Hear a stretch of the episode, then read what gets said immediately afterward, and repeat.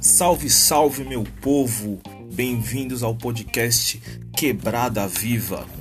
Este podcast é uma parceria entre os coletivos Karatê de Quebrada e Aquilombarte. Quem vos fala aqui é o professor Diogo. Eu sou o responsável pelo projeto, pelo coletivo Karatê de Quebrada, que é um projeto voltado, é um coletivo voltado a levar o esporte, levar a arte marcial para quebrada, dar a tornar acessível arte marcial para quebrada. A minha arte mãe é o karatê, como já diz o nome. Então, eu mostro o karatê para muitas crianças, jovens, adolescentes, homens, mulheres de várias idades e mostro como isso pode ser tão melhor para eles, como pode trazer várias melhorias, não só física, não só da saúde física, mas também da saúde mental. Porque o karatê já me livrou de muita coisa, principalmente falando em mentalidade. Então eu tô aproveitando e trazendo isso para minha, pra minha quebrada e para outras quebradas também, mostrando o quanto é importante inteligência emocional, que foi uma das minhas iniciadoras que o karatê trouxe para mim, foi uma das iniciativas que mudaram a minha vida. E também tem a Dandara, que faz parte do Aquilombarte, e eu vou deixar ela se apresentar.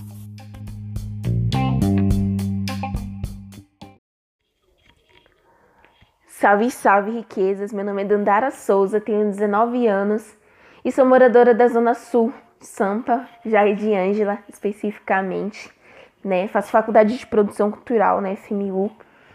E dentro da Zona Sul, do Jardim Ângela, eu participo de alguns coletivos. Sou participante do Sarau a Poema, que é um sarau que acontece todo segundo sábado do mês, né, na Sociedade Santos Mártires. Agora, em período de pandemia, a gente está fazendo algumas edições online. Nos sigam, arroba Sarau a Poema. Sou participante também do Vende Quebras, que é um evento que acontece de dois em dois meses. É, a gente tem itinerante por enquanto, mas a gente pretende achar um, local fixo. E dentro do nosso evento, a gente visa, né, o empoderamento negro e também a valorização dos empreendedores periféricos. É, sou capoeirista também, sou participante do, do grupo de capoeira Tribo Geri e estou engatinhando com um projeto chamado Aquilombarte.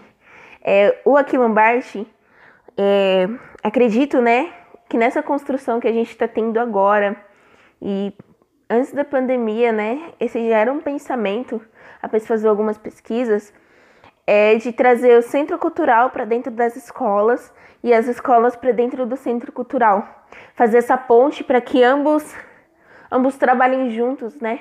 Para o avanço dos nossos jovens, né? Para que eles se tornem cada vez mais seres ainda mais pensantes, né? Mais críticos e que nos ajudem, né? Nessa luta, nessa luta contra esse sistema. E é isso.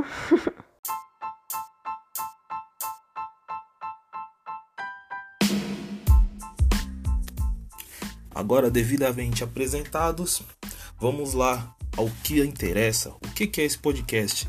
Nesse podcast a gente vai falar sobre coisas boas da quebrada, sobre tudo.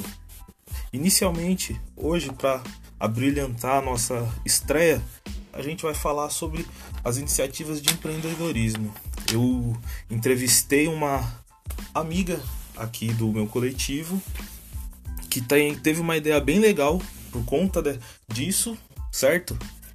E vocês acho que vocês vão gostar bastante da ideia. Só que antes disso, eu vou deixar um trechinho aqui que a Dandara ela explica sobre empreendedorismo e como esse empreendedorismo funciona dentro das quebradas. De acordo com Dornelas, existem duas possibilidades de empreendedorismo: o empreendedorismo de oportunidade e o empreendedorismo de necessidade. O empreendedorismo de oportunidade é quando o empreendedor escreve seu projeto, planeja, lapida, tem os recursos para realizá-lo, né? busca parcerias. É... ele tem todo o. A gente pode definir de uma forma resumida o empreendedorismo de oportunidade como o empreendedorismo de planejamento. Você tem todo o planejamento, você tem tudo na sua mão para realizar o seu negócio. Já o empreendedorismo de necessidade é quando o empreendedor nasce do susto. Ele nem sabe que ele é empreendedor, na maioria das vezes. É aquele senhorzinho que tem uma banquinha, uma vendinha que começa a vender uns doces, é aquela senhora que começa a vender a feijoada né, na porta de casa, porque né, não, não, não está mais trabalhando, não tem um emprego. Quando a gente linka né, tudo isso com a pandemia, com a crise econômica que a gente está vivendo, a gente vê que estão surgindo vários empreendedores por necessidade. Aliás, o Brasil é um país que está assim, ó, como se não o primeiro, o segundo ali do, dos países que mais tem empreendedores por necessidade, por conta da falta de oportunidade de emprego, por causa das crises econômicas. E voltando, né, a falar da pandemia e do vírus e da nossa quebrada, aqui no Jardim Ângela surgiram diversos empreendedores por necessidade. Aqui na minha rua mesmo a gente vê a cada tipo cinco casas, três tem uma plaquinha de vendo máscaras, é, 3 por 10. A galera tá precisando se manter, né? Tá precisando gerar uma renda. Por quê? Porque muitas empresas fecharam, muitas lojas fecharam e mandaram todos os seus funcionários embora. E a maioria, né, desses funcionários é da quebrada, né? Mora na comunidade, é, precisa se sustentar e sustentar sua família.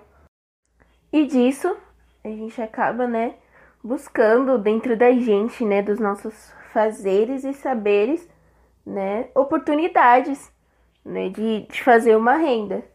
E aí surge, né, algumas pessoas é, estão vendendo marmitex, porque são boas na cozinha, outras vendendo alguns doces.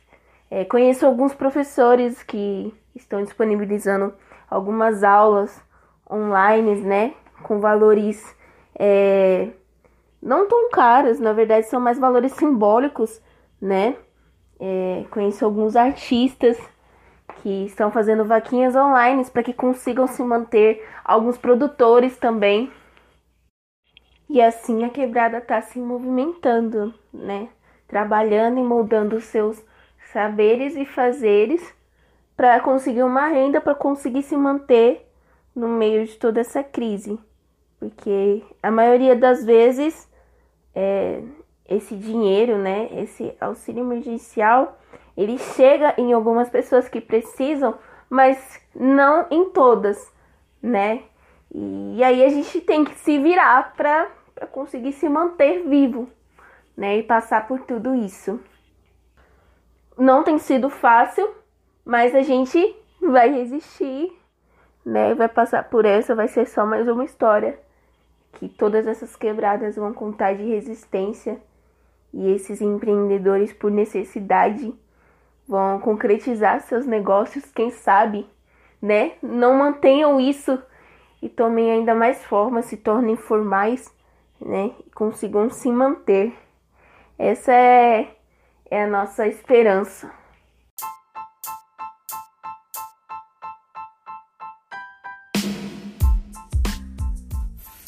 Pronto, agora vocês já entenderam um pouco sobre o que é o empreendedorismo, como ele pode acontecer dentro da quebrada, que tem duas formas que acontecem. Bem aquele ditado, né? Ou vai pelo amor ou vai pela dor. E infelizmente o ser humano tem a teimosia de ir pela dor, mas funciona pelo menos, né? Então agora vocês vão conhecer a Alessandra. A história dela é uma história bem legal. É uma história literalmente de quebrada. Eu acredito que muita gente que ouvir esse podcast vai se identificar com a história dela. Ah, beleza, Alessandra, obrigado.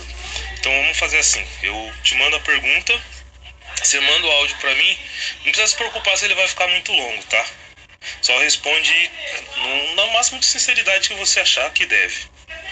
A primeira pergunta é: como era a sua vida antes da quarentena? Assim, a questão financeira, como que você estava no momento mais estável da sua vida? Como que você estava antes da quarentena? Beleza, Diogo. Então, antes da quarentena, é, eu tinha uma rotina de trabalhar todo dia, levantar quatro, cinco horas da manhã, dependendo do dia, como eu sou diarista, e trabalhar, colocava as, as crianças na perua para ir para a escola, ia trabalhar, tinha uma rotina muito, muito, muito boa. Tinha várias atividades que eu fazia. É, em questão de trabalho, é, eu, eu trabalho por dia, trabalhava cinco dias na semana, tinha meu dinheiro. Hoje Hoje eu sou minhas patroas, duas patroas minhas me ajudam por mês.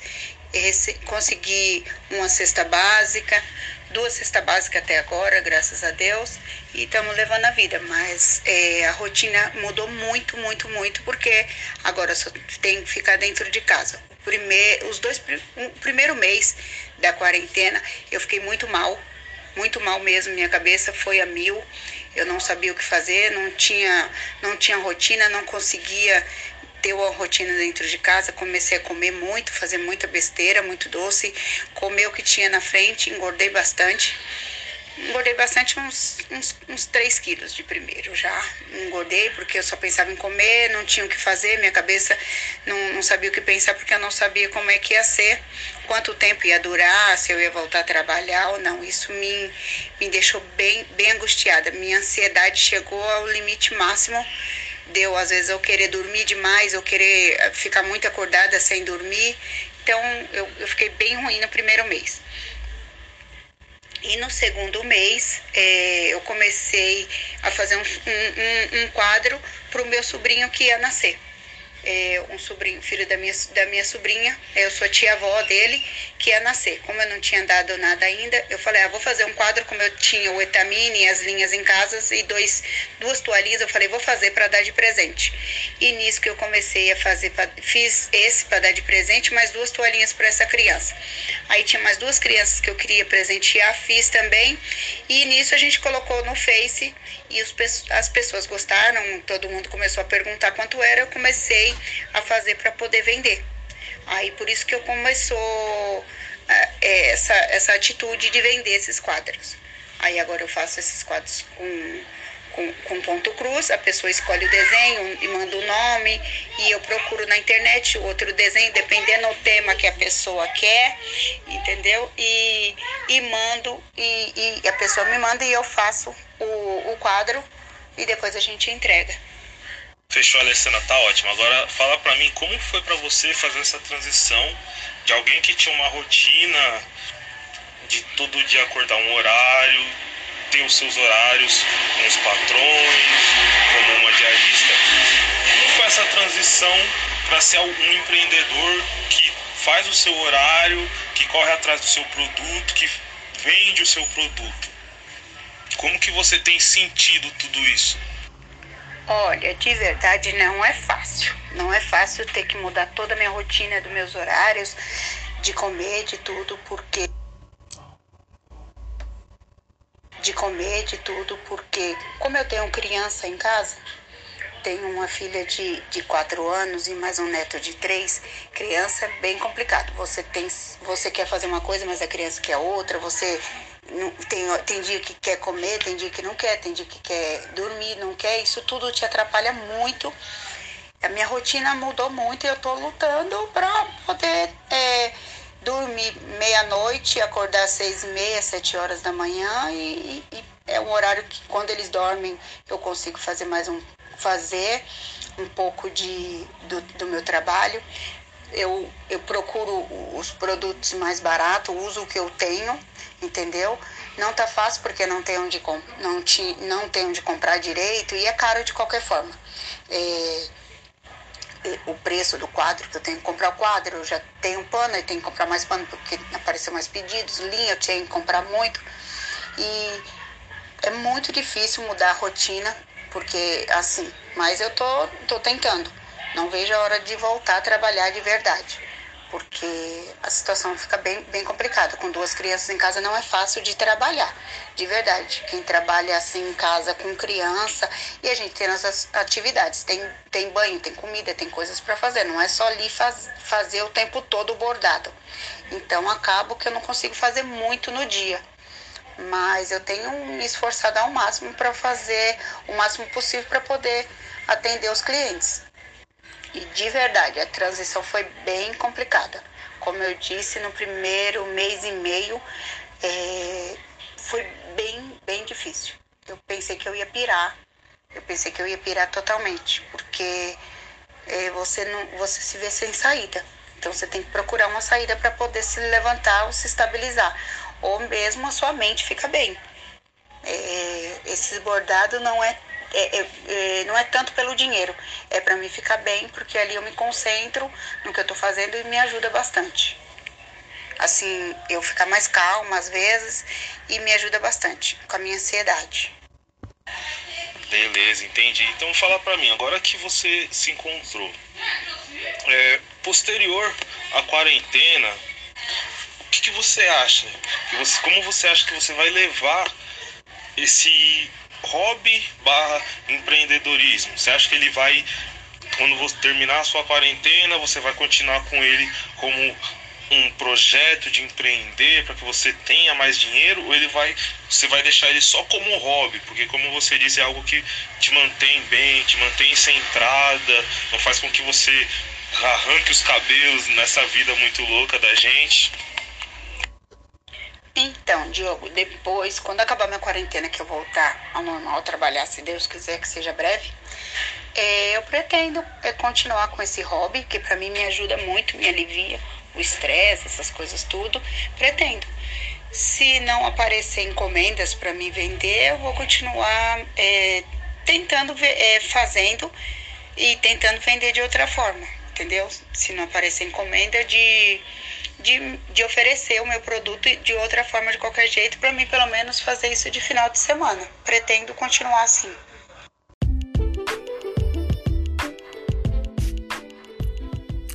Espero que vocês tenham gostado da entrevista, tenham se identificado com a entrevista.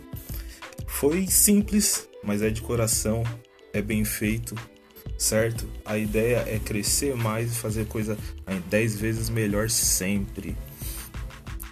Pessoal, se gostaram da entrevista, busquem as nossas redes sociais, qualquer lugar que vocês colocar Facebook, Instagram, tem lá Karatê de quebrada, fácil, nome simples, nome fácil.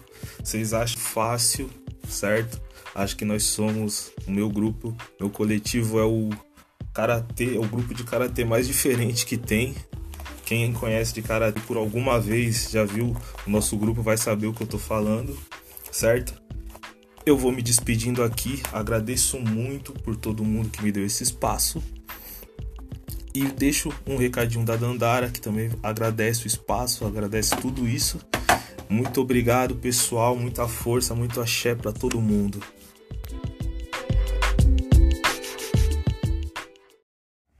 Bom, galera, agradeço a quem escutou, a quem deu uma atenção. Desejo força para geral. Não vamos desistir. Vamos continuar resistindo, vamos continuar se cuidando que essa fase vai passar. Em algum momento vai passar e a gente vai ter história para contar. É isso, fé.